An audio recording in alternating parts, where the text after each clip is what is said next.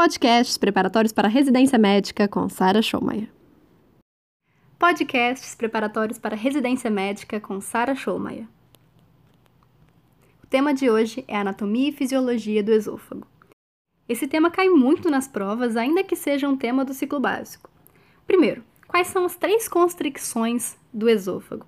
Eu tenho o esfíncter cricofaríngeo, a constricção broncoaórtica e a constricção diafragmática.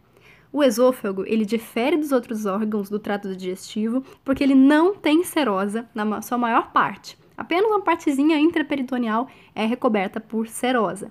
Em vez de serosa, o esôfago vai ter adventícia como a camada mais externa.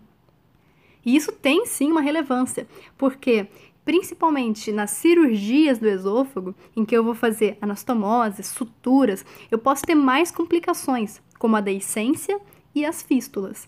Sem contar que o câncer de esôfago, ele tem uma disseminação muito mais rápida, porque a serose ela tem, ela exerce também uma proteção contra a invasão do tumor.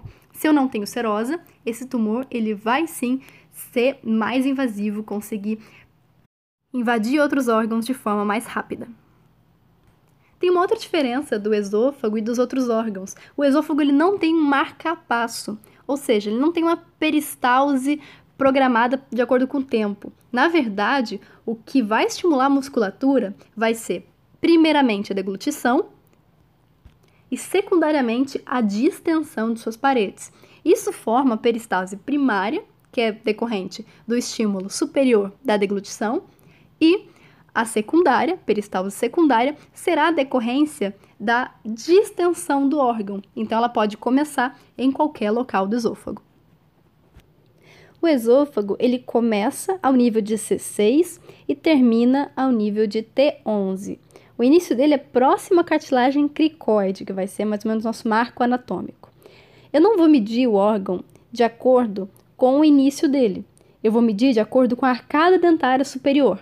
Então, numa endoscopia, quando eu quero saber onde é a lesão, eu vou medir da arcada dentária superior até a lesão. Um exemplo, a transição esôfago-gástrica, ela está aproximadamente a 40 centímetros dos dentes incisivos. E essa transição é um daqueles pontos anatômicos críticos que são de estreitamento. E são nesses pontos os locais mais frequentemente acometidos por lesões iatrogênicas, ou seja, que o médico causa, em perfurações, por exemplo, endoscopia. Então, atenção, a causa mais frequente de ruptura esofágica é iatrogênica. E de todo o esôfago, o local mais comum é o cervical. O esôfago ele tem quatro camadas. Ele tem a mucosa, que é o epitélio estratificado pavimentoso não queratinizado, e a sua lâmina própria. Ele tem a submucosa, que é tecido conjuntivo frouxo, juntamente com as glândulas esofágicas, que são glândulas mucosas. Eu tenho a muscular, que tenho uma divisão em muscular interna, que é a circular, camada circular, e a externa é a longitudinal. Então, para memorizar, circular interna, longitudinal externa. Circular interna, longitudinal externa. E a musculatura ela é diferente ao longo do esôfago. Na parte mais superior, como ali eu tenho uma porção mais voluntária da deglutição, a minha musculatura é esquelética. Enquanto que eu vou passando pelo esôfago, enquanto no final eu já tenho musculatura lisa. No meio é uma mistura dos dois. Mas lembrar que na parte superior é estratificada, na parte inferior, mais distal, ela é musculatura lisa. E dessas musculaturas eu vou ter os esfíncteres. O esfíncter esofagiano superior, ele é formado pelo músculo cricofaríngeo e por algumas fibras musculares do próprio esôfago cervical.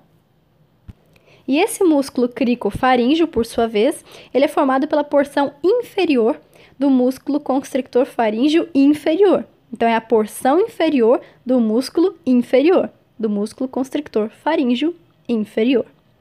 A grande função do cricofaríngeo é prevenir a entrada do ar no esôfago quando não estou comendo. Importante, informação importante. Em lesões malignas que estão muito próximas ao esfíncter esofagiano superior, geralmente eles não são bons candidatos à prótese esofágica, porque essa prótese ela pode comprimir a traqueia, ela pode migrar, ela pode causar uma dor muito forte e sensação de globos, porque ali eu ainda tenho a presença das fibras musculares estriadas. Isso é o esfíncter esofagiano superior. Quando eu falo do esfíncter esofagiano inferior, eu tenho apenas um espessamento assimétrico da musculatura lisa circular. E essa musculatura está tonicamente contraída para conseguir superar a pressão intragástrica. Por fim, agora a última camada do esôfago é a adventícia. E lembrar que por o esôfago não ter serosa, ele está mais propenso à disseminação de tumores e também à formação de fístulas e deiscências de anastomoses cirúrgicas. Agora falando da vascularização do esôfago. O esôfago é dividido em três partes. Então, superior, média e inferior. O terço superior, falando então da vascularização arterial, eu vou ter a nutrição pelas tireoidianas inferiores. Então, superior é a tireoidiana inferior. O médio vem tanto das brônquicas como das intercostais, muitas vezes saindo diretamente da horta descendente. Já a vascularização venosa, ela vai ser do terço superior, igualzinho, vai para a veia tireoide inferior. No terço médio, agora ele vai desaguar na ázigo e hemiázigo. Enquanto o terço inferior vai ser drenado pelas veias gástricas esquerdas e gástricas curtas. E a drenagem linfática, que todo mundo esquece. O terço superior vai para o cervical profundo, o terço médio vai para o linfônodo mediastinal e traqueobrônquico e o esôfago inferior para os celíacos e gástricos. Da inervação, quais são os núcleos responsáveis pelo controle muscular do esôfago? O núcleo ambíguo controla o esquelético e o dorsal motor controla a musculatura lisa eu tenho dois plexos, que são os plexos de Auerbach e Meissner. O plexo de Auerbach está entre as camadas musculares, a longitudinal, externa, e a circular, interna. E ele recebe os eferentes vagais pré-ganglionares para o músculo liso. Já o plexo de Meissner, ele está na submucosa, e ele é sítio dos impulsos aferentes, ou seja, é uma via sensitiva. O nervo vago passa pelo esôfago e vai em direção ao estômago. Nesse percurso, atenção. O ramo esquerdo vai formar o nervo gástrico anterior e o ramo direito vai formar o nervo gástrico posterior. Como é que eu decoro isso? Vogal e consoante. O anterior vem do esquerdo e o posterior vem do direito.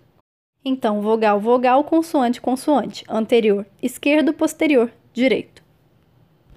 Fisiologia. Nós temos três fases da deglutição. Nós temos a voluntária, a faríngea e a esofágica, sendo que a voluntária é a única realmente voluntária. A faríngea e a esofágica são reflexas e lembrar que é a deglutição e a distensão da parede que vão gerar os movimentos peristálticos e não um marcapasso.